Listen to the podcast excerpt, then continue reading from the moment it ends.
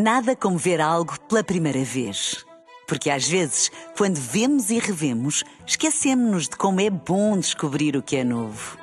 Agora imagine que viu o mundo sempre como se fosse a primeira vez. Zais. Veja como se fosse a primeira vez.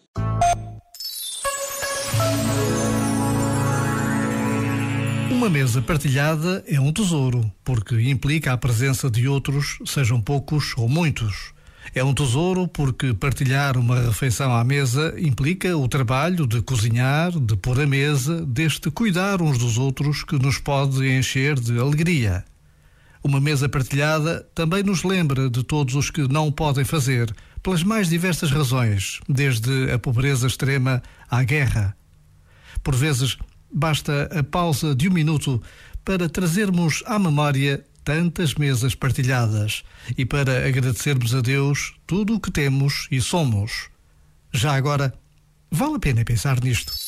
Este momento está disponível em podcast no site e na app.